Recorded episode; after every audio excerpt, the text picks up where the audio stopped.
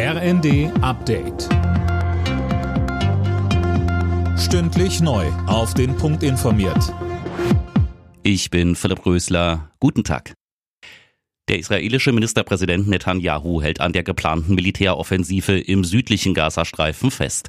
Sie abzusagen würde bedeuten, den Krieg gegen die Terrororganisation Hamas zu verlieren. Das sagte Netanyahu am Abend bei einer Pressekonferenz.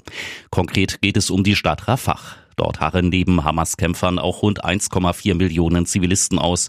Die Sorge vor einer humanitären Katastrophe ist deshalb groß.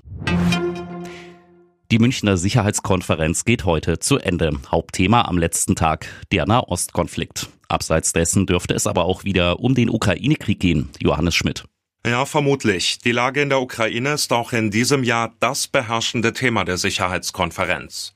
Den ukrainischen Truppen geht zusehends der Nachschub aus.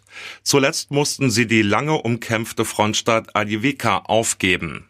Der ukrainische Präsident Zelensky hat deshalb gestern in München erneut an den Westen appelliert, seinem Land mehr Unterstützung zu geben. In Russland hat die Polizei zahlreiche Anhänger von Alexei Nawalny festgenommen. Berichten zufolge gab es auf den Trauerkundgebungen mindestens 400 Festnahmen.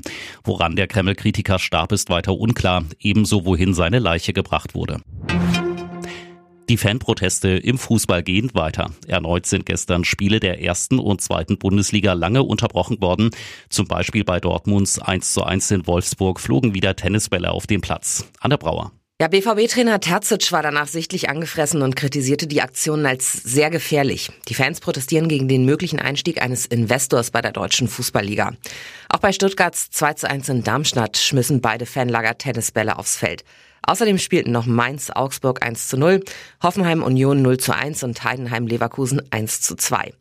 Ziemlich still im Stadion blieb es am Abend bei Leipzigs 2 zu 0 Sieg über Gladbach.